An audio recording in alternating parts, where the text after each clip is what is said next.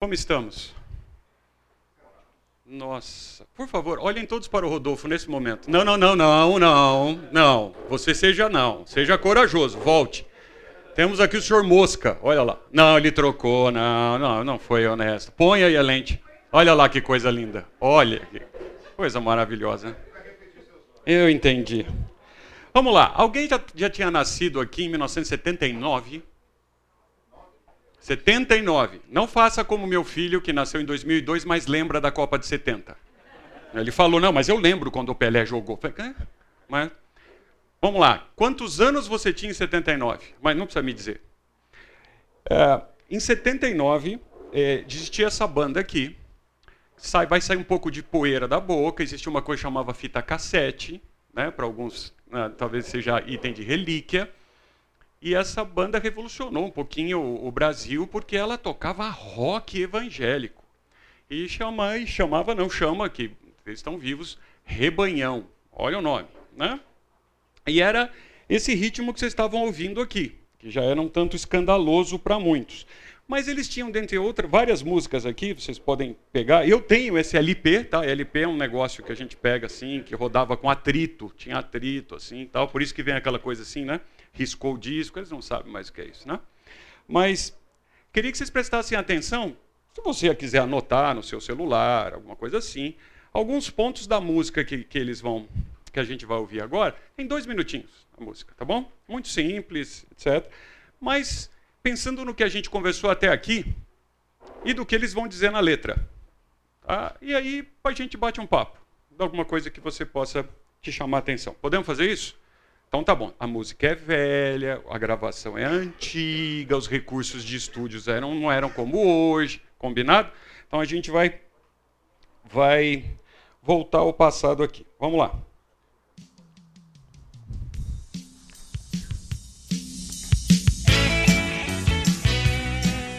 E eu não consigo projetar a letra, tá? Mas é em português.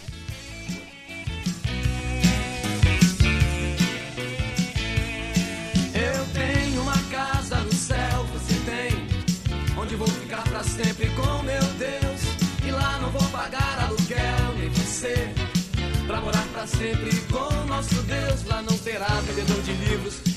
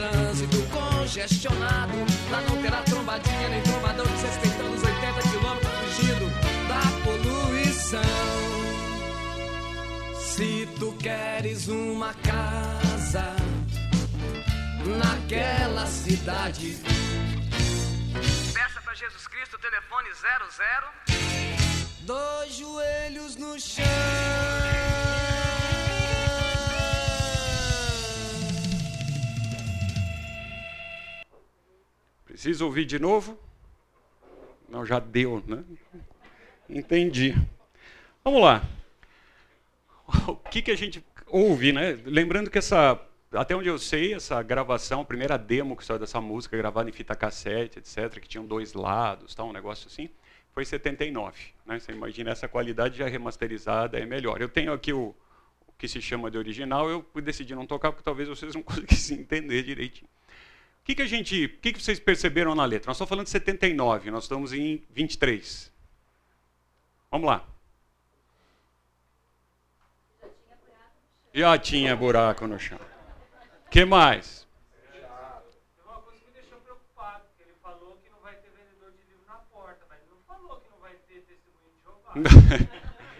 Jeová. possível que a gente tenha testemunha de Jeová lá. Se ele aceitou o Senhor Jesus como o suficiente Salvador, ele está lá. Mas é fato, vendedor na porta. O que mais?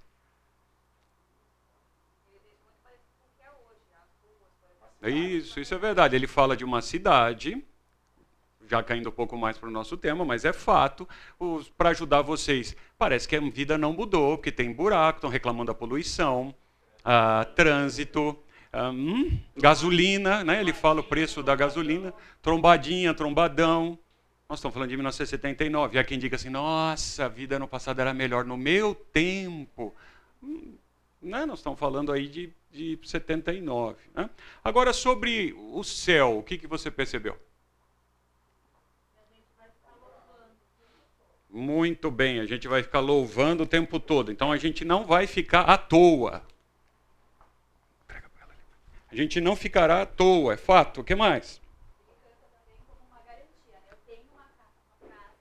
Sim, ele faz uma afirmação, muito bom. É, eu tenho uma casa, é fato. O que mais? É, se você quer ir para lá, o jeito de fazer isso é se ajoelhar e aí ele brinca aí com um número que eu não sei de onde ele tirou, zero, zero, dois joelhos no chão. Sinceramente, deve ser só para conseguir terminar a música, talvez, né? Então, ah, o que eu quero que a gente vai bater papo hoje é justamente tentar finalizar um pouquinho esse assunto e conseguir juntar, quer dizer, eu preciso provocar vocês, ao, é, ao contrário, Lucas aqui, conseguir provocar vocês, conseguir provocar vocês ah, para que quando a gente ouça alguma coisa, a gente não só entenda que aquilo que está sendo dito é verdade. Por exemplo, se é uma letra de uma música, num ritmo que causava escândalo, mas ela tem algumas coisas ali de teologia. E a gente consegue ouvir uma música e conseguir entender se o que ela está dizendo está em acordo com as escrituras. É por isso que o, o jeitinho que a gente está é, é, nos tempos juntos aqui é para mexer com os alicerces de vocês, como eu sempre falo. Né? Então, ele faz algumas afirmações em que nós vamos passar por elas aqui hoje. Umas sim, outras não. Por isso que eu provoquei vocês com uma música. Uma outra coisa que está é, em moda, não sei se essa é a palavra certa hoje, ou está em evidência, é essa banda aqui que certamente não preciso falar o nome, talvez a gente não saiba todos os livros da Bíblia, mas esse cara a gente sabe quem é e o nome da banda. Certo? Quem que é mesmo? Oh, muito bem, ele não sabe, ele merece. Foi honesto. Esse é o, é o principal uh, componente da banda, o vocalista, etc. Esse é o Chris Martin, do bendito Coldplay. Né? que faz lá o show com as pulseiras, etc., que, by the way, é muito legal. Né? Tem coisa que é legal e tem coisa que é muito legal. É, tem que reconhecer que Deus dá uma capacidade para o ser humano fantástica. Mas ele anda, anda, ele anda por trás de muita coisa que ele coloca no show, muitas ideologias, etc. Ele anda vendendo essa ideia, né? vocês já devem ter visto. Numa tradução livre aqui, ele diz que todo mundo é um alien em algum lugar. Alien, para nós, assim, quando a gente vai muito influenciado pela língua inglesa, talvez já lembre de extraterrestre. Mas se você for na tradução, realmente é estrangeiro. Né? Por que, que o alien chama alien? Porque é algo de fora, é estrangeiro na língua inglesa. Então, só que a gente pensa em alien, a gente já pensa num monstrinho, né? em alguma coisa que vem de fora. Então, o que ele está querendo dizer aqui é que não é um extraterrestre, mas que todo mundo é um estrangeiro em algum lugar. Como você responderia para ele essa afirmação? Você concorda? Por quê? Somos estrangeiros nessa terra, peregrinos. Por quê? Porque o nosso lugar é no céu. Por quê? Oi? Deus falou. Agora a gente tem que fazer uma, uma. tem a regra dos cinco porquês, né? Muito legal. Você vai chegando em cinco porquês, você chega numa resposta. Faça esse teste qualquer dia. Em cinco porquês, normalmente, até cinco você chega numa resposta. Mas aqui a gente parou numa dúvida, porque Deus falou. Mas Deus disse isso para todos? Aqueles que aceitarem o Senhor Jesus como Salvador. Muito bem, então isso é condição sine qua non. Se assim não, não, não houver, essa afirmação não vale, né? porque tem vários tipos de pessoas é, que são inclusivistas, ou seja, no fim do dia, o Senhor Deus vai dar um jeito e todo mundo está lá porque é um Deus de amor. Como que um Deus de amor tão bondoso vai fazer isso? Então ele não conhece o Senhor Deus e faz isso. Então, a minha resposta para ele seria que, como cristão, eu sou estrangeiro, sim, aqui nessa terra. Eu não pertenço mais a essa terra. Sim, quando eu aceitei o Senhor Jesus e ele lacrou em mim a, a salvação, eu tenho uma outra cidadania. Eu deixei de ser daqui, passei a ser um estrangeiro, como pode acontecer com a gente aqui no Brasil. Se você assumir uma outra cidadania, só a outra cidadania, não ter dupla, você passa a ser um estrangeiro e começa a ter até um RG diferente. Não sei se vocês já viram esse tipo de coisa. Então, é, é possível. Então vamos lá. O que, que a gente viu de céu até agora? Como que é o céu?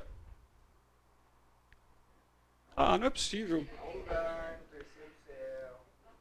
É um lugar para cima. Né? A gente já viu que Paulo chama de terceiro céu. Nós aqui é, definimos que o primeiro céu é a atmosfera, o segundo céu seria, vamos chamar, o universo, e o terceiro céu, então, é lá. Na última aula aprendemos que é longe. Aprendemos que é longe, mas tão perto. Isso, né? Quer dizer, é algo para nós incompreensível. Então, agora, espero que quando a gente olhar a visão de Ezequiel, que no primeiro momento poderia ser bem difícil para nós, ela agora já fique um pouco mais fácil da gente entender. Por quê? É uma aparência da glória do Senhor. É, então ele, ele não define que é que é dessa forma, mas ele diz aqui, olha, é uma aparência da glória do Senhor e é algo que é indescritível. Então, quando o, alguém nas Escrituras vai definir os céus, o próprio Deus, ele vai usar as palavras que a gente possa, possa entender isso, isso aqui, escrever vai ajudar muito. É. Ele vai usar as palavras que a gente possa entender, mas a gente não consegue descrever.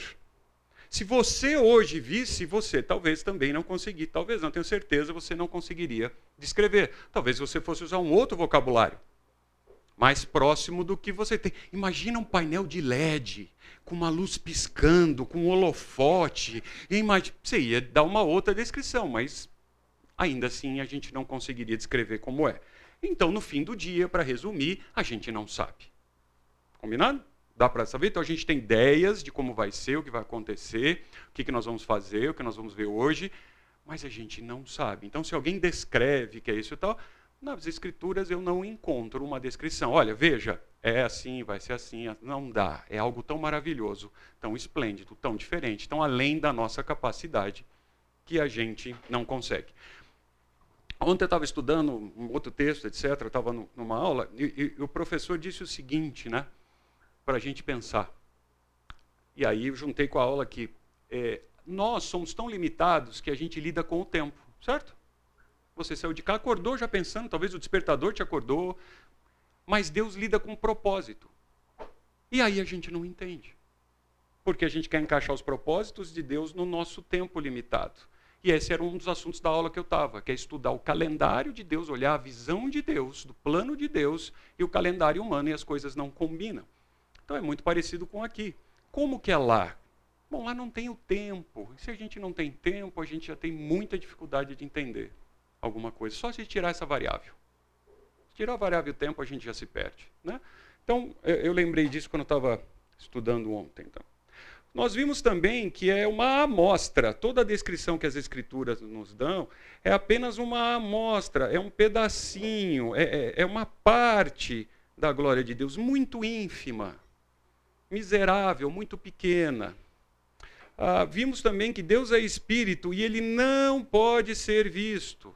Então, apesar das, das expressões da Bíblia, a mão de Deus, são expressões para a gente entender.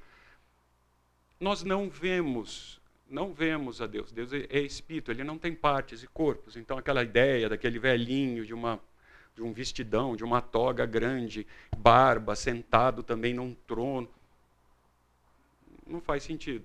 Até porque o trono, o trono das escrituras, onde Deus está, é muito mais uma, uma ideia de autoridade, de ser alguém que manda, de dono, e não de pessoa. E Deus não precisa estar sentado em lugar nenhum, certo? ele não precisa de um lugar físico. Também a gente viu que o céu não é uma lenda, como alguém pode dizer, não, é um lugar etéreo, é alguma coisa assim só para a gente achar que existe, para entender. Isso não é verdade. Também vimos que não é uma luz no fim do túnel. Como Hollywood mostra para nós, qualquer filme mostra né, aquela luz no fim do túnel, etc. Tal, e que vai acontecer. Não tem essa descrição.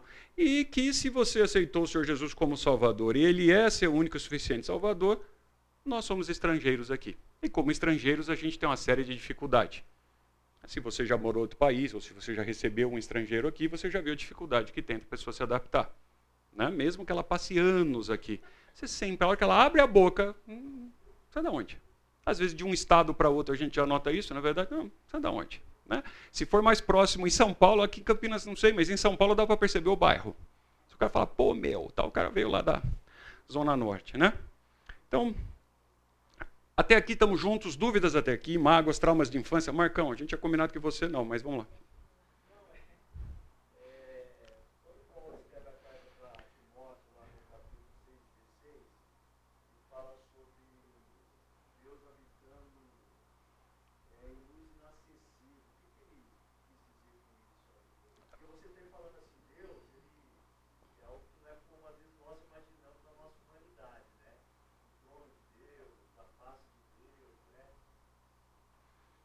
Vamos olhar o texto junto, de cabeça. Você falou que esse texto está onde?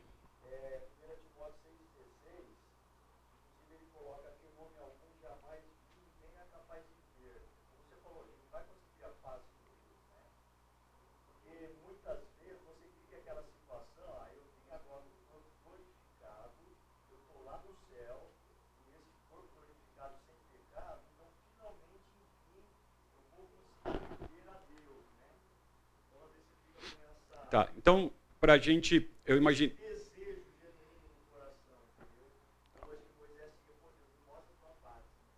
Então, resumindo assim, Marcão, tentando para o pessoal que está tá ouvindo de fora é, entender o que você perguntou, em resumo é o seguinte: eu quero ver a Deus. Eu quero ver a Deus. E aqui Paulo está dizendo, inclusive, que habita em luz inacessível. Então, é mais uma expressão que corrobora o que eu estou dizendo, que a gente não consegue ver. Toda vez, é, é, toda vez que a gente for ter a sensação, a ideia de ver a Deus, eu entendo que nós vamos sentir. Eu não sei explicar como, tá? É, tem muita coisa que a gente não sabe. E quando eu vou até onde eu entendo que as escrituras dizem. Num café, num almoço que a gente estiver junto, tal, eu posso fazer achômetros. Lembra do gráfico da bolinha? Eu posso fazer alguns achômetros. Mas Ver a Deus, não. Nós podemos sentir a presença de Deus, que pode acontecer e já deve acontecer com a gente aqui hoje, através da presença do Espírito Santo.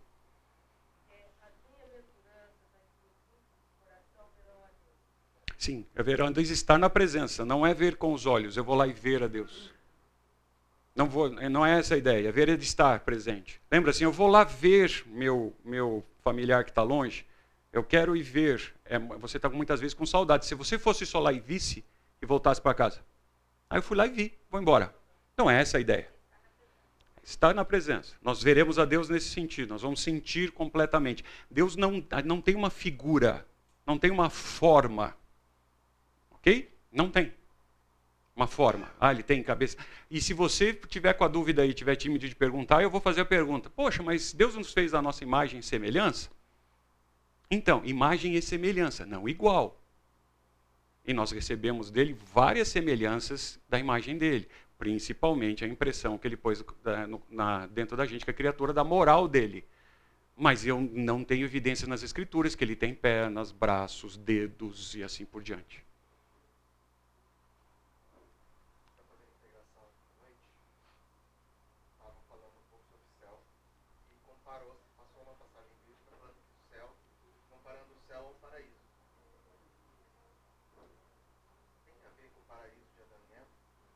A pergunta é se uh, paraíso tem a ver com o céu.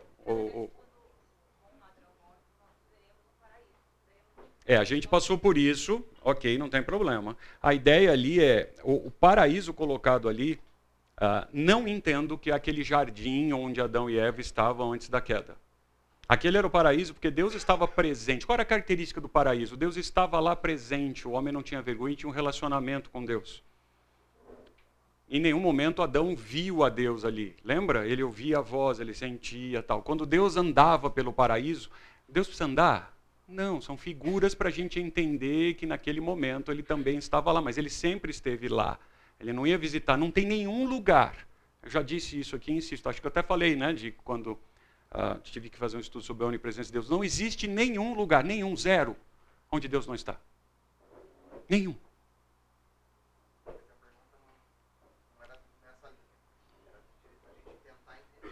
A diferença entre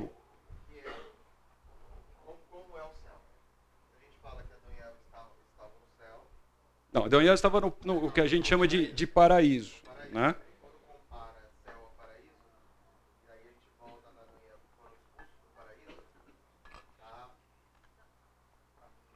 Muito boa. Quem, seu nome mesmo é? Quem responde a pergunta do Nelson? Nós já estamos na quarta aula falando desse assunto. A pergunta dele é: existe diferença se existe entre o paraíso e o céu? Se existe, qual é? Onde era o paraíso e o que, que é o céu? Vamos lá. É fato. Eles foram separados ali da presença de Deus como era. Né? Mudou, vamos chamar assim. É uma ideia. O que mais para ajudar? Paraíso era um lugar fixo, físico.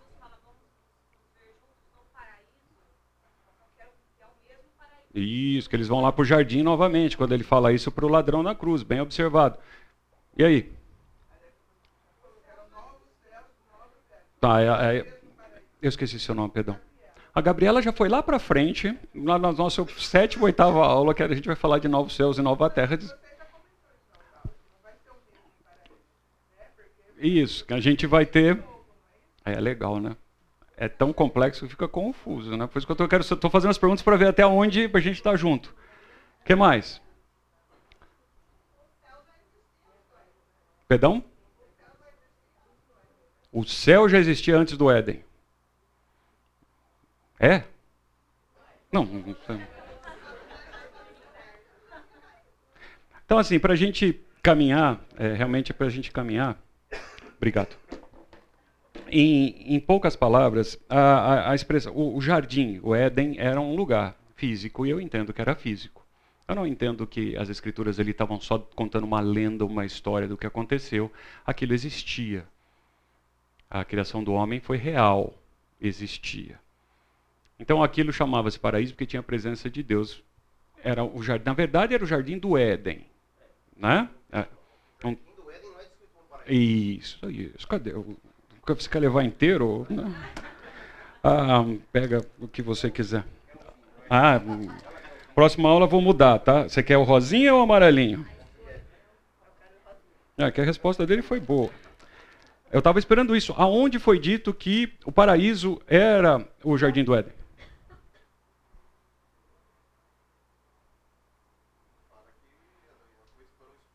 Isso. Foi expulso do paraíso, da presença de Deus. Né? Então, quando mesmo eu estou esperando vocês falarem que nós conversamos aqui sobre a, a. Nós não vamos discutir se é uma parábola ou é uma história, não é discussão aqui, mas quando há o, Jesus conta a história ou a parábola de Lázaro. Nós falamos isso aqui, lembra? Do rico e pobre. Em que ele estava onde? No paraíso, no seio de Abraão. Então é uma forma de expressar a presença de Deus. Ele estava gozando da presença de Deus. É, o céu, que nós vamos falar aqui hoje, eu vou guardar metade da sua resposta.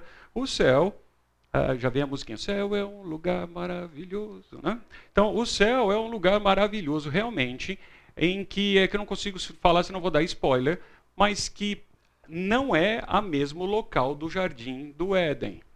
Então, quando for, desculpa, quando a gente for se referir ao paraíso, dá a ideia da presença de Deus. E eles realmente foram expulsos ali do, do jardim do Éden e que estavam na presença de Deus e não tinham mais, não gozavam. não é o assunto, mas depois pesquisem então por que, que eles se sentiram nus, por que, que eles precisaram se cobrir. Eles sempre estiveram daquela forma. Essa é um, é um item ali na, na, na história bem legal. Eles sempre estavam nus. Aí de repente eles precisaram se cobrir de Deus. Não, mas mesmo se perder a inocência, mas uh, ficar nu era algo ruim, era mal? Senão, né? mas não é o assunto para você pesquisar e olhar. E eles perderam isso quando foram também expulsos, quando pecaram. Né? Então, mais para frente nas Escrituras, isso é colocado como um sinônimo da presença de Deus. Mas eu entendo que o Jardim do Éden, etc., etc., não é o mesmo lugar. Nós não vamos todo mundo habitar lá ah, o Jardim do Éden dessa forma. Tá bom? Eu sei que eu não respondi por inteiro, tenho certeza disso. A gente chega lá. Vamos lá. É, quem mandou eu perguntar se estava tudo bem, né? É, a culpa é minha. Ah, mesmo nessa vida, então, a gente já conversou e viu que a gente pode ter uma amostra, né? a gente tem um gostinho ah, um, do que é o céu. Aqui. É possível. Né? A gente experimenta aqui amor, a gente experimenta poder, que é uma palavra às vezes feia no meio evangélico, né? você fala poder. A gente, bênção, alegria, paz. Qual o conceito de paz? Não, isso, é reconciliação com Deus, não ausência de problema. Certo? Não é isso. Piedade e etc. A gente pode fazer uma lista de outras coisas que a gente experimenta, que é um gostinho, é uma amostra, um pouquinho do que nós vamos ter pela frente. Nós também já experimentamos uma nova aliança e o que faz a gente ter um processo de santificação. Lembra? Eu gosto da ideia de que a gente não se converte. Quando você se converteu? Eu tenho dificuldade. Agora, quando eu tomei uma decisão por Cristo, sim, porque conversão é a todo tempo. Eu vou morrer e não vou estar 100% convertido. E acho que eu brinquei aqui, que eu sempre faço a mesma brincadeira, da volta de 360. Não, não eu dei um 360 na minha vida. É isso, você voltou para o mesmo lugar, da onde você partiu. Né? Então, conversão não é dar uma virada de 360 na vida. É, no melhor dos casos, conseguir chegar em 180. Né? E gente, eu, pelo menos, vou morrer e, e não vou conseguir. Uh, e mais no céu nós vamos ter muito mais. Né? Então, vamos pensar aqui um pouquinho. O que a gente vai fazer, que estão muitos curiosos, o que a gente não vai fazer no céu. Então, eu queria começar a listar aqui o que, que a gente não vai fazer no céu. Vamos lá. O que, que eu não farei no céu? Pecar. O que mais? Chorar. Ah, posso colocar aqui também? Sofrer, a gente inclui tudo. Doença, etc, etc. Posso, para ficar dentro disso aqui? Legal, o que mais? Tem o quê? Aquele negócio do dente que a gente dorme, tem bruxismo. O pessoal aí da odontologia tem um potencial cliente aqui na frente. Hein? Ó, lead, hein? Passar um lead, comissão. Certo? É um potencial cliente aqui. Ok, a gente não vai ter problemas de saúde de maneira geral, Nicão. O que mais? Ah, a gente não vai ter mais o tempo, como eu sempre falo aqui, é verdade. O que mais? Fome. Mas alguém vai perguntar, ah, o Senhor Jesus comeu, né? A gente talvez vai olhar isso para frente. O que mais? O que mais que a gente não faz? Nossa, sua esposa está aí, não? Ah, ele não tem esposa. Talvez nem queira ter, pelo jeito, né?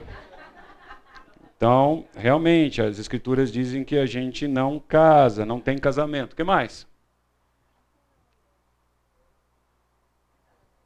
Só isso, gente. Então, não tem tempo. Aí põe dentro do tempo. Então, vamos lá. Eu achei que a lista ia ser maior. Eu separei um espaço maior. Então, o que, que a gente não faz? a gente matou algumas coisas, tá? A gente não vai pecar realmente. Você imagina o que é, eu posso imaginar o que é poder viver completamente livre do pecado. Da natureza pecaminosa que nós temos e nascemos com ela.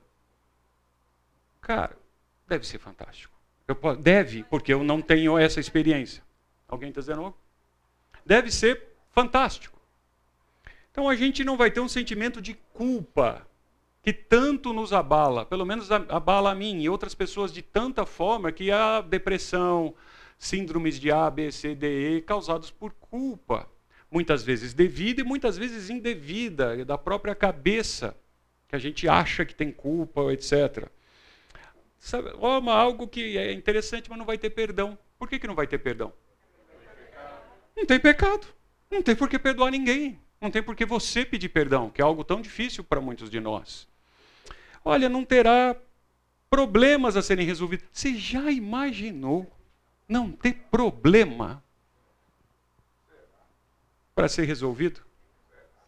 Não vai ter problema para ser resolvido. Nós vamos estar em perfeita condição a humanidade. Nós não teremos problema. Como Adão e Eva não tinham, eles não tinham problema.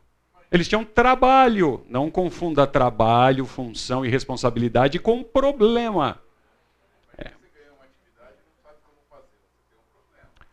Boa pergunta. A pergunta dele para todos ouvirem. Mas se nós vamos ganhar uma atividade, será que nós vamos saber fazer ou não sabe fazer? Isso vira um problema. A resposta que eu tenho, nós vamos estar na plenitude, nós vamos saber fazer tudo o que for nos solicitado. E a gente vai ter todas as capacidades que Deus criou inicialmente em nós em plena função e execução.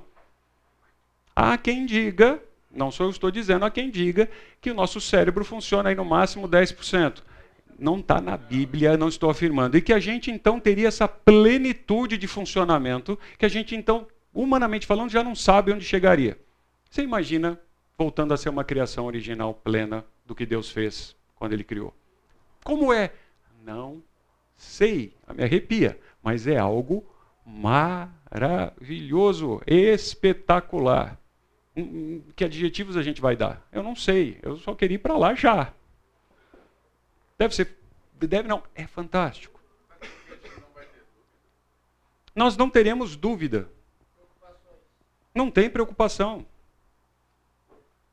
Agora, o fato da gente não ter dúvida, olha que legal, não significa que nós vamos ter um conhecimento total assim. Não. Não falei a palavra onisciente. Eu falei que nós vamos ter as capacidades lá em pleno funcionamento.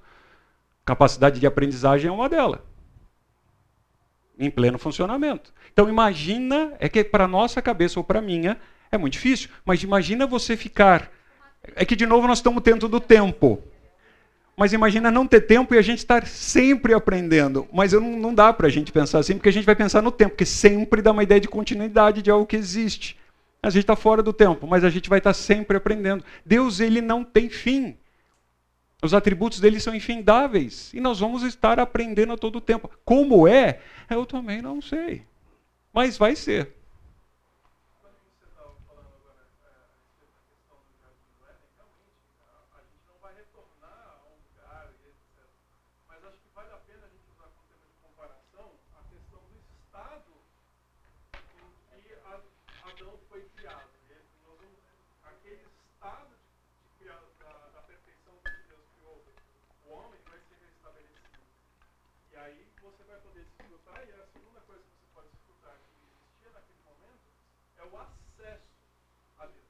Perfeito. Quando você fala de saber tudo, não é que vai estar tudo na nossa mente. Ao contrário, nós vamos ter acesso a tudo aquilo que nos for necessário, é aquilo que estava proposto lá no início. Foi proposto para Adão, que ó, tá aqui você vai trabalhar, você vai cuidar da criação, mas você tem o quê? Acesso à minha pessoa para você tomar de mim tudo aquilo que for necessário para você cumprir essa sua função. E isso vai ser estabelecido na eternidade. Muito bom. Eu não consigo resumir tudo o que ele disse, mas eu concordo. Então, uma ideia principal para quem não ouviu é que nós vamos. Vou tentar resumir, tá? Uh, nós vamos voltar à condição inicial de Adão e Eva, que tinha a capacidade total e tinha acesso a Deus. Em, poucas palavras, tudo que você disse, eu concordo. Tá bom? Então, pelo menos tem um aluno que entendeu até agora o que a gente conversou. Ele pode não concordar, mas ele entendeu, que é legal. Né? Então, nós vamos voltar a ter acesso. Como é? Eu não sei tem muitas coisas que as escrituras não são exaustivas. E de propósito e com propósito. Eu vou até onde as escrituras dizem. Os meus achômetros eu guardo para mim. Pouquíssimos sabem dos meus achômetros. Mas as escrituras não dizem. Como era realmente o relacionamento de Adão e Eva com Deus? A Gênesis conta, a gente tem outros relatos, mas não é claro como no detalhe. Mas era maravilhoso. Vamos para frente. Cadê a caneta? A balinha dele. O bis. É, é, é, não, querido, apesar da resposta for bem completa, não é o pacote, tá? Então vamos lá. Ah, não haverá problemas. Olha outro ponto aqui. Se a gente não fica doente, a gente não fica velho. Guarda a pergunta se você tem de quantos anos, etc. Tal. Provavelmente alguém já vai estar perguntando algumas coisas dessa. Guarda aí um minuto. Mas a gente não vai ter o problema de envelhecer. Quando eu digo envelhecer, envelhecer não é problema. Mas são as consequências do envelhecimento. Né? É, é, quando, é, quando, no meu, caso, por exemplo, eu tenho muito mais passado do que futuro. Né? Então a gente vai sentindo o peso de algumas coisas. Eu não vou ter esse problema. Porque eu não vou ficar a eternidade envelhecendo. Né? Então, aquela artista, aquela artrose que a gente tem, vai piorando eternamente. Já ouvi umas teorias assim. Não entendo, entendeu? Você vai piorando. Você chega um momento que não. Né? Eternamente com artrose. Não, não vai. Né? É o contrário. Ah, nada haverá de ser consertado ou reparado. Nós não vamos ter retrabalho na vida. Nós vamos ter processo de limpeza. Nós não vamos ter processo de higiene. Não tem. Quanto a gente gasta com o tempo só da gente limpando as coisas ou consertando o que quebra? Quanto que a gente gasta de reforma, de manutenção, etc., das coisas? Não vai ter mais.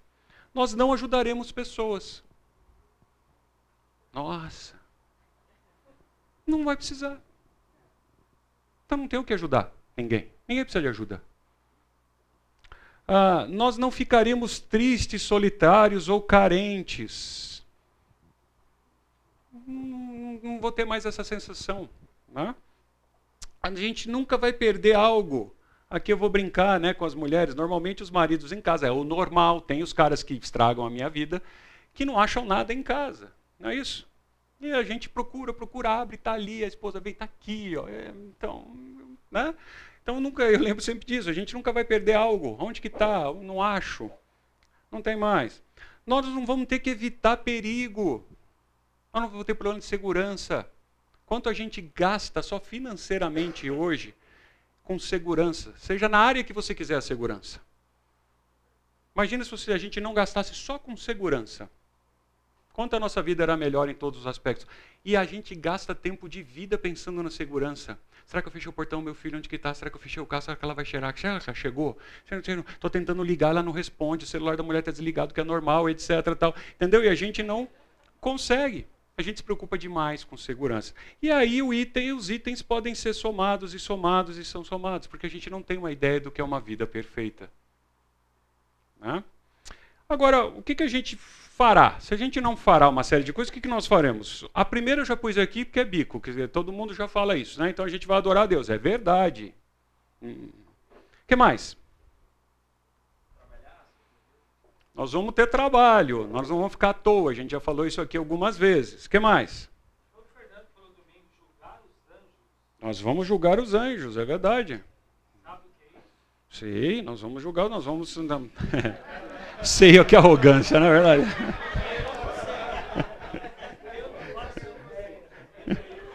que, nossa, edita essa parte, corta. Que arrogância, sei sei nada, né? Eu tenho uma ideia das escrituras diz. É, ó, então, assim você vai ver, né? ainda assim você vai, com vingança você vai ver. Né? Não, nós vamos participar assim da, da do, do, julgamento, não é o assunto que a gente vai fazer, talvez a gente passe isso quando a gente chegar no inferno, mas nós vamos ter o privilégio de participar do governo, etc. E realmente a gente vai julgar os anjos. E para a gente ter uma condição dessa, de até julgar os anjos maus, evidentes, nós vamos ter que estar numa condição perfeita. Tá? Até mais um versículo. Ricardinho? Ah, entendi. Obrigado, Ricardo. Ricardo, para quem não viu, está dizendo que ainda bem que no céu não vai ter vaidade, mas não foi para mim, eu entendi. Né? É aquilo que eu falo, você dá dinheiro, mas não dá liberdade para a pessoa. Né? Então é verdade, Ricardo, a gente não vai ter, não vai ter vaidade, né? é fato, não vai ter orgulho ou arrogância. A gente já para. Ah, que, que nós vamos fazer? Nós vamos adorar a Deus então, sem interrupção. Eu não sei como é, mas a Bíblia diz que nós vamos fazer isso.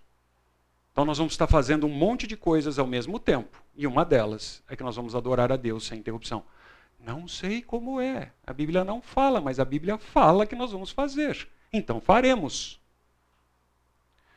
Nós vamos viver sem tempo. Esse para mim é o maior desafio. Tá? Então os atrasados vão se livrar disso. Né? A gente não atrasa mais também. Né? E os adiantados que cobram os atrasados também não vão ter esse problema. Nossa, combinei com ele, ele não chega. Então, para a gente sair para o intervalo, veja, nós vamos ser verdadeiros adoradores. Disse-lhe Jesus: mulher, crê-me que a hora vem, quando neste monte, nem em Jerusalém adorareis. Quer dizer, não vai ser aqui.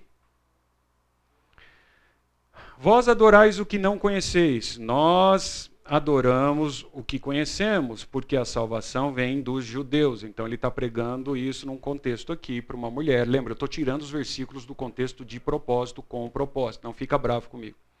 Mas é aqui que, é o negócio. Ó. Vem a hora. E já chegou. Essa expressão aqui é fantástica. Vem, mas já chegou. É o conceito de já e ainda não. Se você não, não leu as escrituras com esse conceito do já e ainda não, é muito legal. Né? Então, ó, vem a hora, e, e já chegou, em que os verdadeiros adoradores, verdadeiros adoradores, adorarão. Olha a redundância aqui para enfatizar. Adoradores adorarão. O Pai, como? Em espírito, em verdade. Porque são estes que o Pai procura para seus adoradores. Então Deus está resgatando o seu povo a todo tempo buscando os seus adoradores, trazendo de volta. O problema é que eu já usei a palavra tempo. E aí a pessoa pergunta quanto tempo. E aí a frase que eu ouvi ontem, guarda isso. Eu vou memorizar essa frase. A gente lida com tempo, Deus lida com propósito. É bem diferente.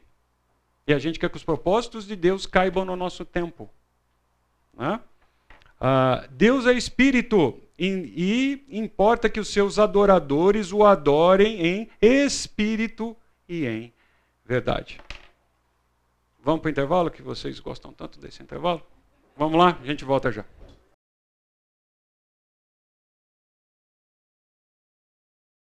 O que mais que nós vamos fazer? Nós vamos conhecer mais e mais a Deus. Como é isso que a gente estava conversando aqui durante o, o tempinho aqui? Eu não sei no detalhe, mas nós vamos conhecer mais e mais a Deus de uma maneira sem parar, sem acabar. Mas, Gelson, como é que é isso? Eu não sei. Estuda aí e me ensina. Você vai me dar, vai preencher uma lacuna da minha ignorância. Eu não sei. Só sei que sei. Vai acontecer.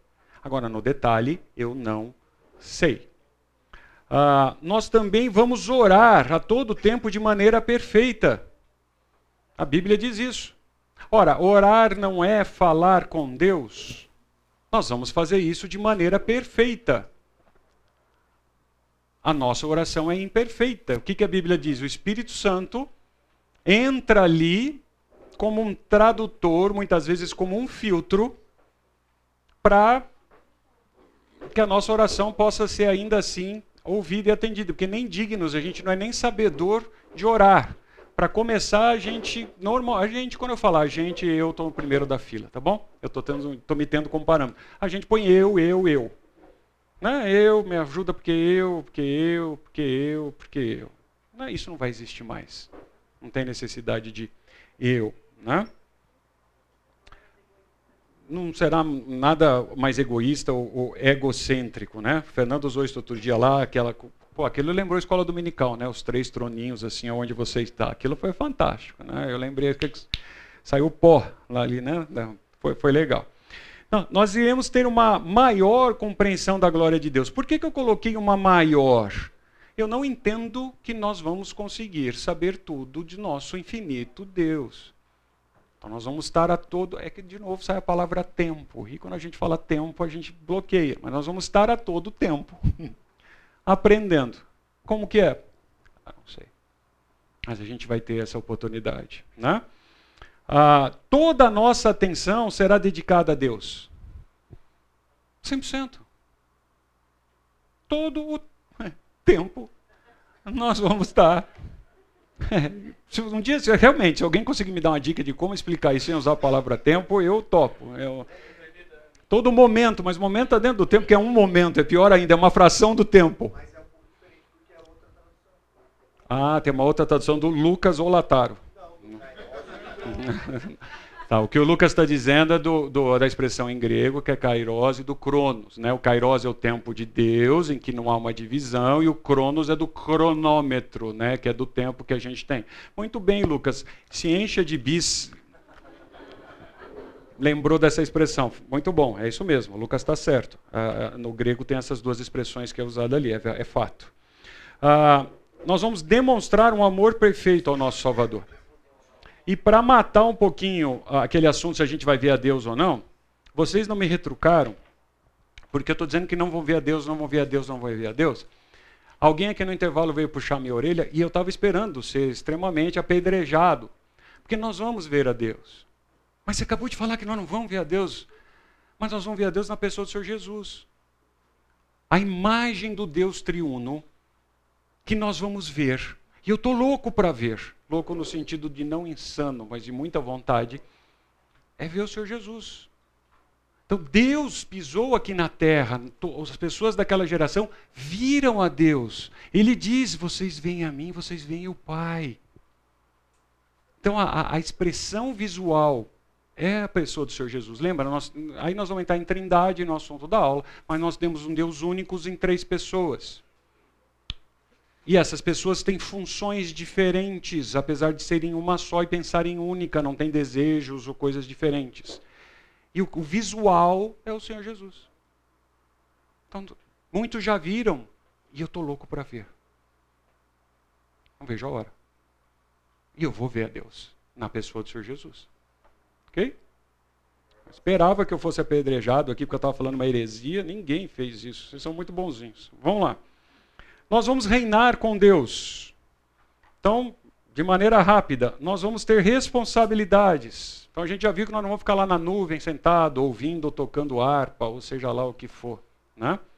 Ah, a vantagem é que a gente vai executar tarefas com perfeição. Nós vamos ter trabalho e tarefa, só que a gente vai acertar. A gente não vai precisar nem de chefe, não vai precisar de hierarquia. Não vai precisar ninguém mandar na gente. Olha que coisa fantástica. Né?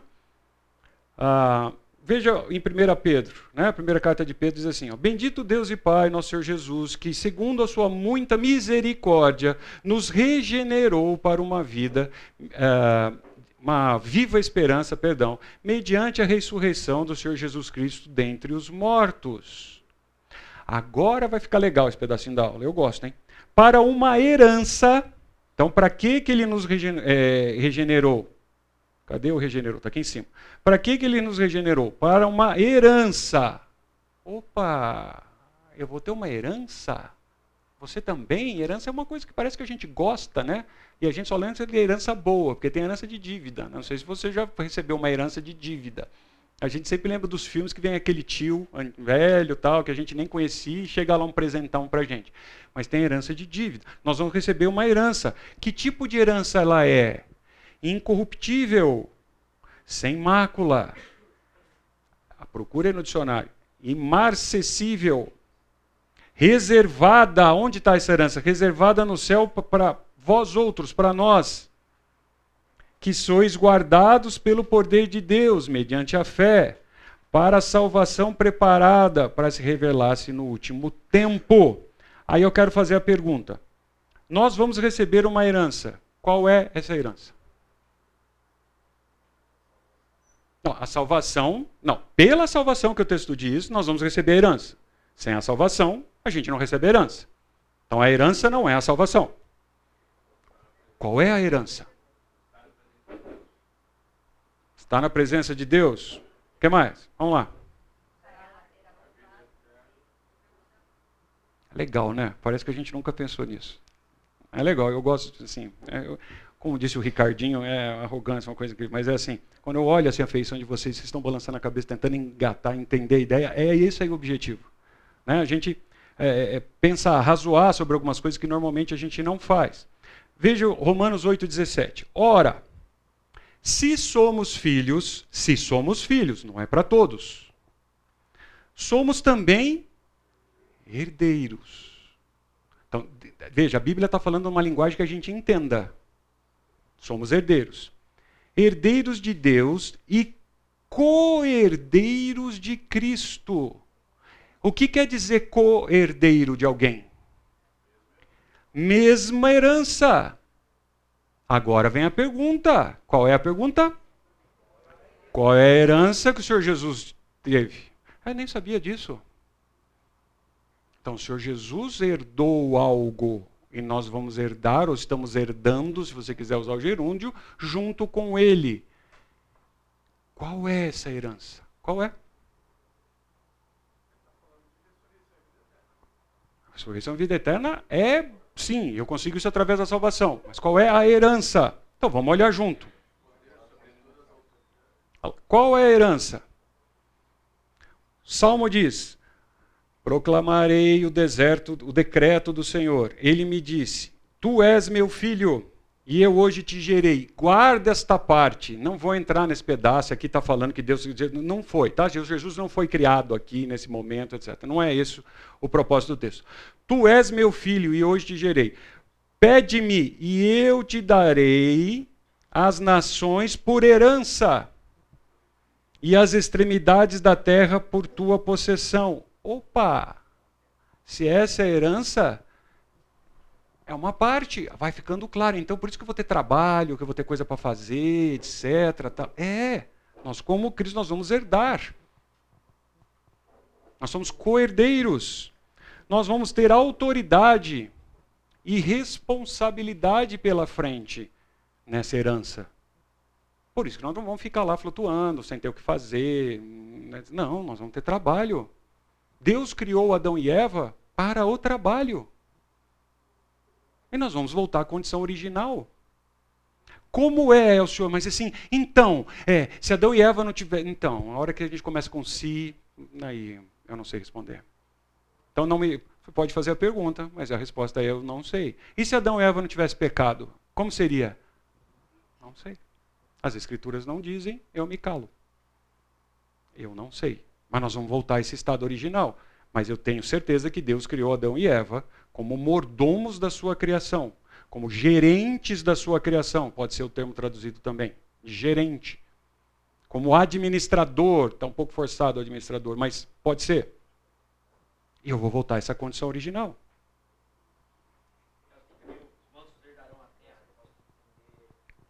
É, não, é aquele, nós estamos falando do Sermão do Monte, né, uma das bem-aventuranças, os mansos, os mansos herdarão a terra. É, pode, vai, a gente pode incluir um pouquinho ali, mas não entendo que o Senhor Jesus está dizendo que os mansos herdarão a terra e os outros não. Então tem que tomar cuidado nisso. A gente tem que olhar. Vocês sabem que eu gosto muito desse trechinho, mas eu não vou segurar aqui.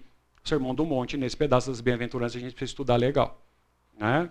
Mas não, senão, se você pensar que só os mansos herdarão a terra, Aí os demais. Não tem?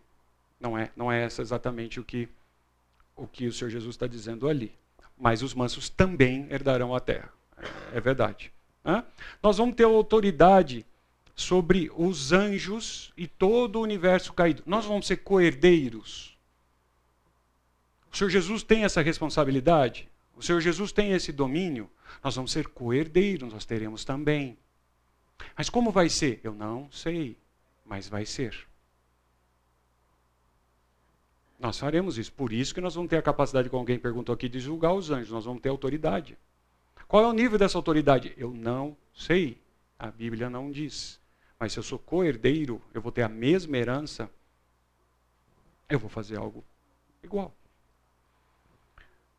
Difícil, né? Ah, nós teremos uma parte, né, uma responsabilidade nesse governo e nessa autoridade.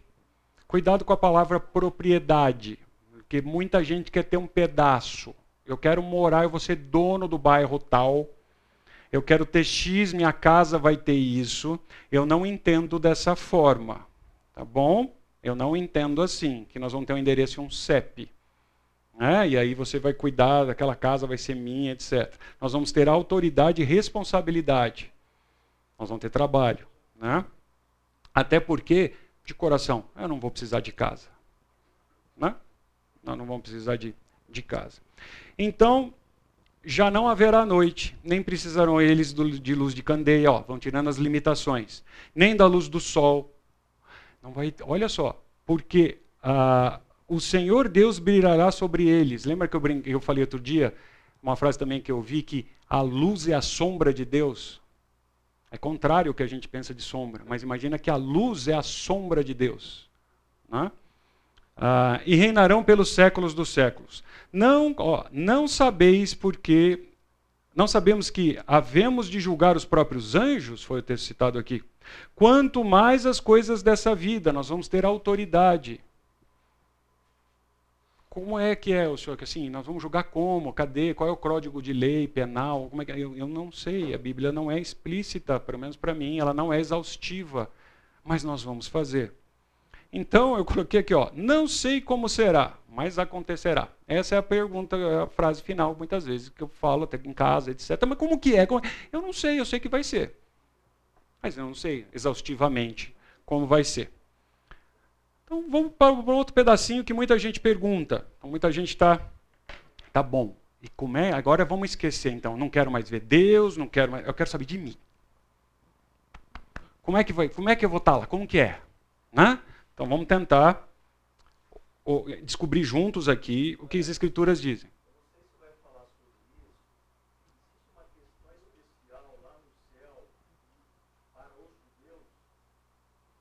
Não, nos céus não. A gente pode depois olhar isso com calma quando a gente fala de novos céus e nova terra, dos doze tronos, etc, etc, etc. Tá? É, sim, não, mas isso é, isso é uma outra coisa, Marcão, de coração. Agora, os judeus tiveram um tratamento especial para Deus até a revelação do Senhor Jesus Cristo. Então a gente vai ter que entrar em aliancismo, alianças, alianças que foram feitas onde terminou, etc. Tal. Agora, a, a gente pode estudar junto e imaginar que até a vinda do Senhor Jesus, Deus tratou o povo judeu de uma forma, e agora nós temos a igreja, que não é a mesma coisa que o povo judeu, mas nós temos a igreja em que o povo judeu está dentro, ou a gente pode ir para uma linha teológica que diz que não. Deus ainda vai tratar com o povo judeu no detalhe, etc., e vai fazer, etc. É uma, eu não vou fazer isso agora, porque tem muitas promessas realmente que foram feitas nas Escrituras que eu não vi ser cumpridas ainda. Agora, isso para mim não é um impeditivo, você vai fazer isso para a igreja ou sem igreja, etc. Entendeu? Especificamente. Mas eu não entendo que o povo judeu terá no céu nenhum privilégio que nós não teremos, ou alguma coisa assim. Até se fosse assim, eles teriam mais responsabilidades do que a gente, né? Mas eu não, eu não, a gente deve passar por isso mais para frente, Marcão. Tá? E tá fazendo um parênteses também, eu não entendo que nos dias de hoje o povo judeu tem mais bênção do que a gente, ou faz isso melhor que a gente, Deus tra tratamento melhor do que para a gente. Deus não, não faria isso. Tá? nós temos em condição de igualdade. Né? É...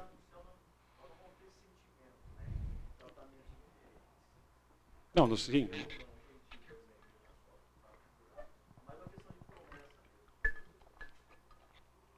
Ah, isso é legal, né? No céu a gente não vai ter essa sensação que eu estou tendo aqui agora de ser menos. Né? Não, então você menos do que o Lucas aqui. Não tenho isso, né? não vai ter essa esse sentimento.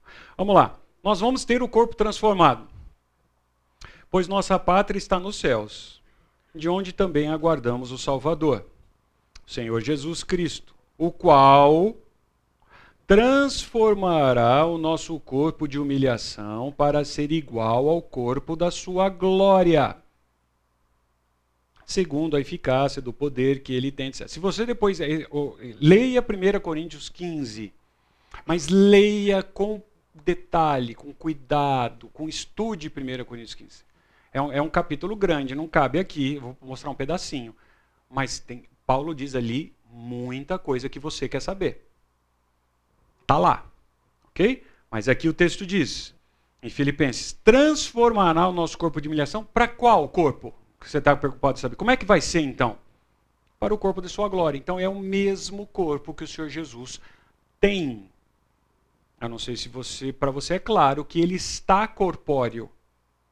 Quando ele ressuscitou, ele continuou ressuscitado. Ninguém riu. É, ele continuou ressuscitado. Certo? Então, ele continua com o corpo. Então, ele habita lá é, na presença de Deus. Sim. Ele não perdeu o corpo. Mas como que é? Se nós vamos ter igual? Vamos. Como que é? Não sei. Mas nós vamos ter, então é possível estar na presença de Deus, na presença de Deus, etc, tal com o corpo? Sim, como é esse corpo? Eu não sei. Mas Senhor Jesus está Com corpo glorificado. Leia 1 Coríntios 15. O que, que eu sei? Que nós vamos ser perfeitos. Aí, ah, já dei a cola aqui. Aí vem a pergunta: o que, que é perfeição? O que, é perfeição? Não, vamos, vamos, vamos. Lembra da piadinha que eu sempre faço do. O que, que é branquinho? Que tem orelhinha, bolinha, fofinho. Ah, parece um coelho, mas a resposta é o Senhor Jesus, né? Só porque nós estamos na igreja. Não, pensa um pouquinho. Eu perguntei o que é perfeição. Qual é o conceito de perfeição? O que é perfeição? Você fala assim, nossa, isso aqui tá, é perfeito. Isso é uma coisa que você não consegue encontrar uma falha. Alguém que faz uma obra e você fala assim, nossa, ficou perfeito. Não estou falando que está sem pecado. Não estou falando que é santo. Não.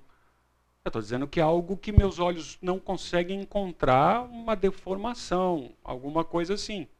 Certo? Para quem tem habilidades manuais Nicão aqui, faz muitas coisas que eu olho para mim, ele pode com o olho clínico dele achar que está ruim. Mas para mim fala, nossa, está perfeito.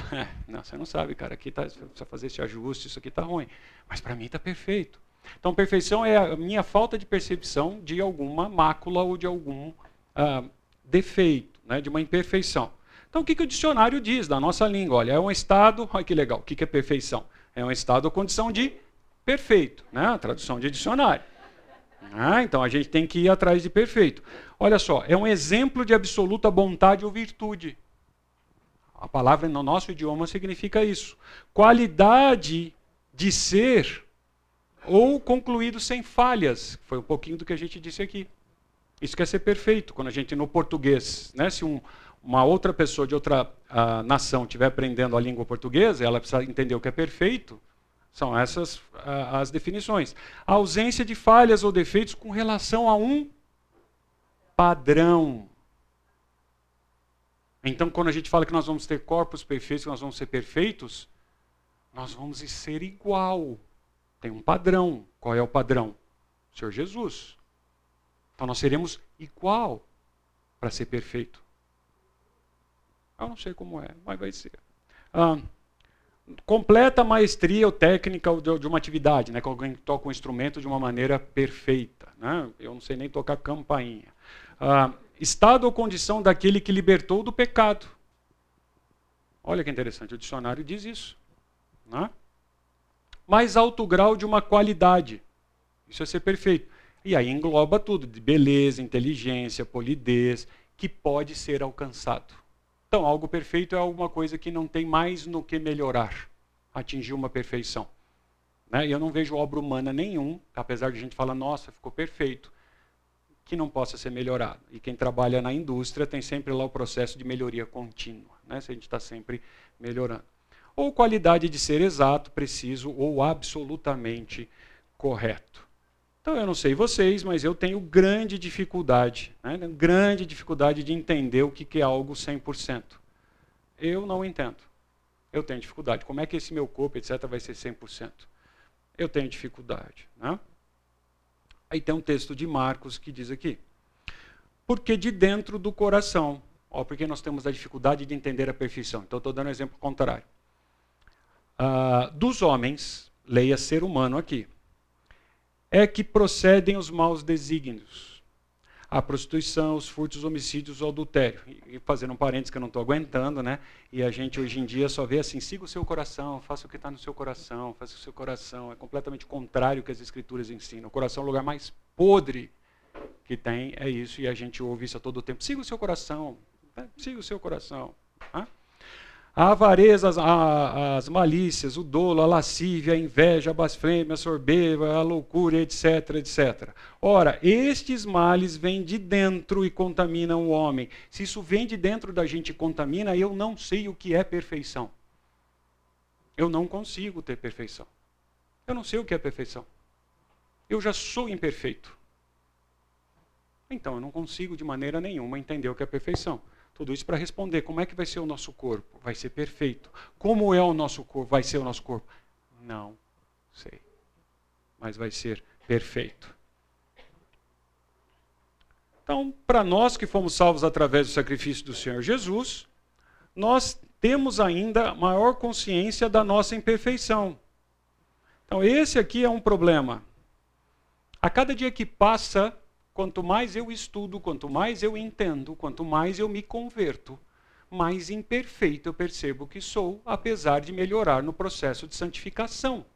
Porque o alvo, o padrão, eu vou conhecendo o padrão, o padrão vai ficando mais distante. Não sei se para vocês, para minha vida acontece assim. Quanto mais eu entendo, Deus me dá misericórdia eu entender um pouquinho mais de dele, que seja uma, um miligrama, um, uma grão de areia, mais distante eu me encontro do padrão dele. Então, a hora que eu acho que eu estou bom, nossa, estou ruim pra caramba. Nossa. Então, é, é, é algo como vai ser? Eu não sei. Né? Então Paulo diz lá, desaventurado, ao contrário de bem-aventurado, né? das bem Desaventurado homem que sou, quem me livrará desse corpo à morte? A nossa natureza pecaminosa. Ele não está falando do corpo aqui porque ele tem doença, porque ele tem dor, etc. Não. É da intenção dele, da natureza dele. Ele quer ficar livre disso. Porque sabemos que toda a criação a um só tempo, geme e suporta as angústias até agora. O pecado não só nos fez imperfeitos, como contaminou a criação. Mas então, Elcio, você falou que tem o um universo, né? Entendendo que a gente tem o, o universo, né? Eu nunca fui lá para ver, eu acredito no que alguém diz, certo? A gente vê lá as coisas, etc. Eu, eu, vamos acreditar que existe daquele jeito, que está. O pecado afetou lá também. Como? Eu não sei. Mas afetou toda a criação. E a deixou imperfeito. Então, o universo hoje, no entendimento que você tem do universo, ele está contaminado, ele é imperfeito. Nossa, mas já é aquela maravilha, a gente olha as coisas nossas e está imperfeito pela contaminação do pecado. Então, como é? Eu não sei. Mas, ó, esse mas é maravilhoso. Os resgatados do Senhor voltarão e virão a Sião com cânticos de júbilo. A gente estava falando aqui como é que é adorar, etc. Alegria eterna. Como é uma alegria eterna? Eu não consigo ficar alegre por mais cinco minutos. Eu não sei. Alegria eterna. Coroará sua cabeça. Gozo e alegria alcançarão deles e fugirá dele toda a tristeza e gemido. Esse vai ser o nosso corpo. Amados, agora somos filhos de Deus e ainda não que não se manifestou que havemos de ser. Então, não sabe, não se manifestou o que havemos de ser. Sabemos que quando ele se manifestar, seremos semelhantes a ele. Lembra o padrão? Porque haveremos de vê-lo como ele é. Você não queria ver Deus? Está aí, ó. Haveremos de vê-lo como ele é, a pessoa do Senhor Jesus. Eu não vejo a hora de ver.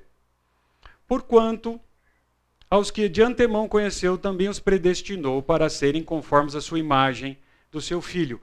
Ah, você quer saber como você vai ser, inclusive espiritualmente? Deus predestinou. A gente briga muito com o negócio de predestinação. Para mim tem uma definição muito simples. Ele predestinou, ele fez um destino prévio. Para quê? Para a gente ser conforme a imagem do seu filho. Acabou o assunto de predestinação. Como é que nós vamos ser? Como o Senhor Jesus é que, que ele tem que fazer aqui durante eu estou vivo? Aqui nesse, nesse tempo? Buscar ser igual ao Senhor Jesus. Dica de escola bíblica para criança. Se você está na dúvida, faz o que o Senhor Jesus fez, que você tira 10. Não precisa entender, copia. Copy and paste. Como é que o Senhor Jesus agiria? Como é que ele fez? Como é que ele faz? Faça que você passa de ano, mesmo sem saber o motivo. Né? Aquela frase que eu já disse: Deus nos chamou para obedecer e não para entender. Eu não preciso entender para obedecer. Eu tenho que obedecer. Se eu entender, é lucro. Assim como nos escolheu nele antes da fundação do mundo, para sermos santos e irrepreensíveis perante ele. Então, nosso corpo, nosso estado vai ser santo e irrepreensível. Nós não vamos ter mais falta. Estou plenamente certo de que aquele que começou a boa obra em vós a completará até o dia de Cristo Jesus. Quando a gente estiver na presença do Senhor Jesus, nós estaremos completos em termos de processo de santificação. Não estou falando de aprendizado, não estou falando de. Estou falando do processo de santificação. Então, a total perfeição do céu só é possível desfrutar por meio da perfeição, da forma do Senhor Jesus. Ok? Alguma pergunta que você possa fazer do tipo, mas então, como vai ser o nosso corpo? Alguma curiosidade. Então eu vou já dizer o que eu não sei. A Bíblia não diz que idade você vai ter antes que alguém pergunte. Eu sei que você está curiosíssimo. Que idade eu vou ter? Não sei. Eu vou tá, eu vou envelhecer? A Bíblia diz que não. Mas com que idade eu vou estar? Eu não sei. As escrituras não dizem. Eu vou conhecer as pessoas? Sim, que as escrituras dizem. Mas eu vou ser, ter que ser apresentado para ela? Eu entendo que não. Nós vamos ter pleno conhecimento. Então eu vou saber que fulano é fulano. Eu não vou ser, ser apresentado assim. Ah, Moisés, ô oh, Moisés, como é que você está? Ô, oh, prazer. Eu vou saber que é Moisés. Como? Eu não sei. A gente vai saber. Ah, essa é batida. Eu vou precisar casar, vou estar casado lá? Não. Tá bom? Então isso é alívio para alguns, né? Desesperança para os que não casaram aqui, né? É uma brincadeira feia. Mas não, não tem. Então esse relacionamento feito aqui não vai ter mais. Foi feito para esse período aqui. Então a Bíblia diz, em algum momento deve estar o versículo aqui, que ah, assim como os anjos, então dão os anjos de exemplo. Não há casamento. Eu vou saber que é minha esposa? Eu tenho certeza que sim. Mas o relacionamento é tão perfeito que não vai ter mais essas, essa coisa de marido e mulher. Lembra que marido e mulher se completam, são uma só carne? Não tem mais isso, terminou. Agora, como vai ser? Não sei, Rose. Você sabe? Ah, você.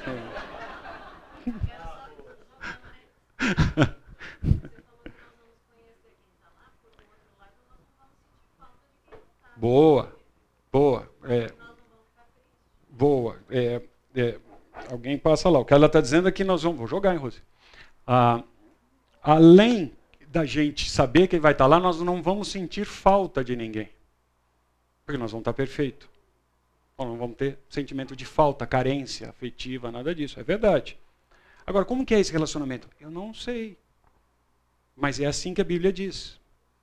Nós vamos saber, nós vamos conhecer, não vai ter crachá. Não vai ter aquela reunião de apresentar. Oh, se apresente, diga seu nome, de onde você vem, o que, que você faz. Né? Já passou por entrevista, assim, ou reunião de grupos? Na Bíblia não diz isso. Um exemplo só, tá? Eu posso estar forçando a barra, mas quando o momento da transfiguração, apareceu quem com o Senhor Jesus? Então, Moisés e Elias. Eu quero entender de que o, o, quem relatou nos evangelhos não suprimiu. Mas não houve momento de apresentação. Ô, Senhor Jesus, então, pô, Senhor Moisés, esse aqui é meu discípulo favorito, ó, discípulo aqui, eles reconheceram. Como eles reconheceram? Eu não sei. Mas veja, isso é um. Posso usar a palavra milagre? Não, não te afeta? Milagre é uma coisa que eu não tenho uma explicação. Mas Deus fez. Um milagre. Eles reconheceram. E eles nunca tinham visto, não tinha selfie, não tinha foto, né? não tinha Facebook de Moisés para eles dar uma olhada lá quando ele estava abrindo o Mar Vermelho, o Instagram. Para eles falarem, não, envelheceu, ô, cara, ó, que estava melhor, ô, agora está melhor, que estava mal, hein, Moisés? Passou muito tempo no deserto, tudo queimado, agora. Não tem, eles reconheceram. E eu acredito que vai ser assim. Como? Marcão? Eu não sei se você vai falar isso. Eu também não sei.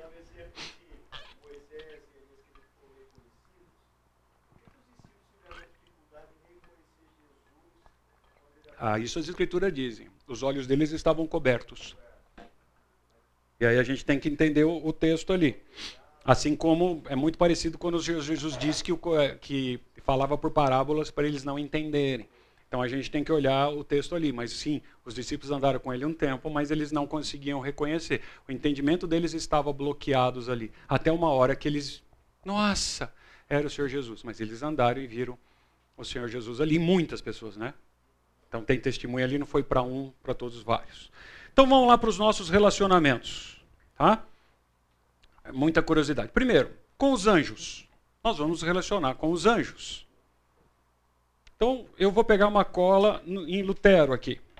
Lutero disse: olha, o que é um anjo? A gente tem um estudo só de anjos e de demônios, né? que é redundância, mas a gente tem lá anjos e demônios.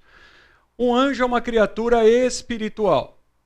Não tem corpo, mas tem forma.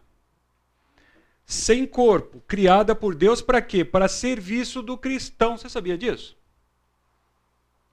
Eles servem a Deus e a nós. Deus mandou mensageiros, mandou anjo e manda anjo. É daí que muito longe, cuidado, se editar e fazer só isso, eu vou ser excomungado, eu vou sair da comunhão de vocês, que vem a ideia de anjo da guarda. Ok? Porque eu tenho um anjo que me serve e cuida de mim. As escrituras não pontam que tem um anjinho da guarda, por mais legal que possa ser a ideia. Mas é daí que vem, porque eles são servos de nós. Deus os criou para nos servirem. Eu acredito que eles podem sim atuar na nossa vida sem a gente perceber. Eu acredito. Eu já vi algum anjo? Não. E todas as, as vezes que nas Escrituras alguém viu um anjo, seja a, seja a figura do Senhor Jesus em forma humana, quando diz anjo do Senhor, ou seja um anjo mesmo mensageiro, a, es, a expressão de todo mundo que viu qual era. Ô, anjão, e aí, cara, como é que você vai, cara? Conta aí, senta aí, vamos tomar uma aí, como é que é? Espanto, medo, regressão de joelho. Lembra em, em Apocalipse? João já se ajoelhou e falou: Não, não se ajoelha, não, porque eu sou conservo seu. Eu não sou nada melhor do que você. Eu sou conservo. Então, esses são os anjos.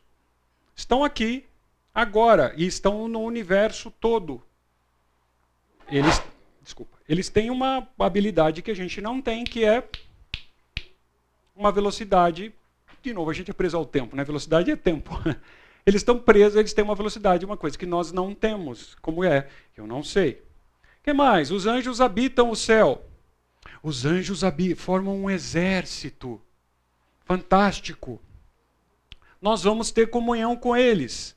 Esse texto aqui me inculca desde de moleque. Ó, seja o amor fraterno, não negligencieis a hospitalidade. Eu tenho dificuldade com hospitalidade, tá? Eu não sou aquela pessoa maior do mundo que recebe em casa, faz assim. Eu me esforço para, porque a Bíblia manda fazer. Mas não é a minha primeira vontade, né? Isso, ia chamar a classe para um churrasco. Lá em casa, mas o Marcão está pagando, então eu cedo a casa. Ah, pois alguns praticando-a, olha o que a Bíblia diz sem saber, acolheram anjos. Eu não tenho dúvida para dizer que isso aqui não é literal. Não, aqui, lá é um exemplo dos dois que chegaram lá, etc. Tal. Mas isso eu acredito que aconteça a todo o tempo. Eles estarem em forma humana, atuarem no nosso meio. Eu não estou querendo ser místico, hein? Não estou querendo que você faça altar para anjo. Ah, agora, quando você é sua esposa ou você falar para o seu marido, meu anjo, né? não é isso. Mas eu acredito, está escrito aqui, ó. Pois alguns praticantes, sem saber, acolheram anjos. Leia Isaías 37, 36. Esse é o anjão que eu quero conhecer. Um matou 185 mil eu quero imaginar que sejam soldados, porque fala exército. Talvez o exército seja composto de não necessariamente todos soldados, mas matou 185, um. Hum. Você já imaginou bater um papo com esse cara, com esse anjo? Eu gosto de filme de, de, de, de, de luta, de, de guerra e dessa. Ô, João, conta aí. Qual é a arte marcial? E está relatado. Pessoa, eu vou ter a chance de conhecer esse anjo. E ele vai ser meu conservo. São poderosos, eles têm poder. Não são, eu não acredito que sejam todos, eles têm funções. Né? Quando a gente estuda anjos e demônios é legal. Né? Ora, a qual dos anjos jamais disse: Assenta-te à minha direita até que eu ponha os teus inimigos a dos seus pés? Não são todos eles espíritos ministradores? Então, os anjos não são espíritos ministradores, enviados para serviço a favor dos que, que irão herdar, ou que hão de herdar a salvação. Aqui é uma conversa muito legal, Mas não dá nessa primeira olhada de que eles pregam o evangelho também? Ó, são espíritos ministradores para os que vão herdar a salvação.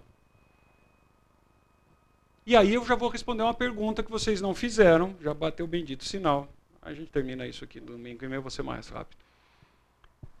É, Deus salva muito mais do que condena. Essa é a minha convicção, minha convicção. Como ele faz, eu não sei. Então, algumas perguntas do tipo, ninguém me fez até agora. E essa era para ser a última. Como é que uma pessoa que morou lá no meio do mato, etc., tal, nunca ouviu do evangelho, vai ter a chance de ir para o céu? Você nunca se fez essa pergunta? Como. Isso, eu vou chegar lá, é isso mesmo. A Bíblia diz que não tem outro meio, não há outro meio da gente alcançar a salvação, senão pelo sacrifício do Senhor Jesus. Quem é que ministra isso? Eu não sei, mas tem grande chance de não sermos apenas nós. Eles são conservos.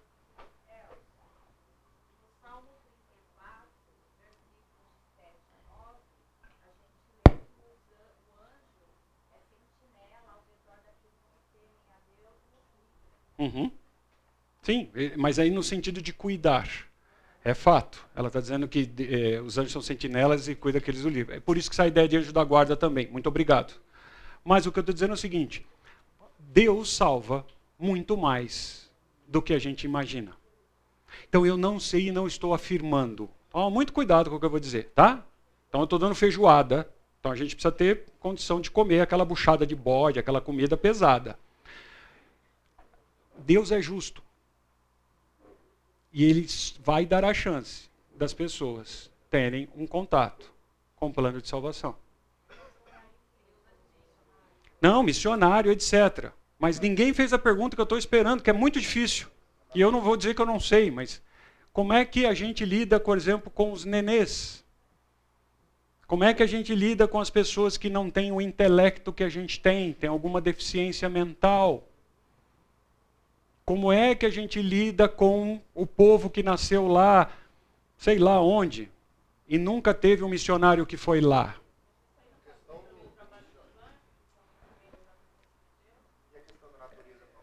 Não, a natureza aponta para um Criador, mas eu não sou salvo contemplando a natureza. É o contrário, por eu imaginar que a natureza tem alguém, que eu crio o ídolo, que eu faço isso, que eu, que eu vou adorar o sol, vou adorar o peixe, o que você queira. Então a natureza aponta para um Criador, mas não aponta o plano de salvação. Então o que eu estou dizendo é muito cuidado, muito delicado, calma. Olha o que você vai fazer com essa informação quando sair daqui. Mas é algo para a gente arrazoar. São anjos, são ministradores. Então eu acredito, é minha convicção, que Deus salva muito mais. E se ele dependesse só de mim, e eu vou arriscar, de você, Certo? Então é fantástico. Agora, como é? Eu não sei. Eu não sei, mas eu acredito. Por exemplo, não vou falar de anjo, vou falar de mim. A pessoa está em coma. É minha convicção, tá bom? Você, você não precisa concordar comigo. A pessoa está em coma. Eu prego o evangelho para a pessoa. Ela não me deu reação. Eu não sei. Mas eu vou pregar o evangelho. Ela não morreu. Então ela pode ouvir o evangelho. Como? Eu não sei. Mas a Bíblia não diz assim: se a pessoa estiver lá na UTI fazendo pip, pip, pip, não pregue o evangelho para ela. Ela não morreu. Como que é? Eu não sei. Mas é fantástico. Legal? Consegue voltar domingo que vem? Então, tá bom. Obrigado, gente. Bom domingo.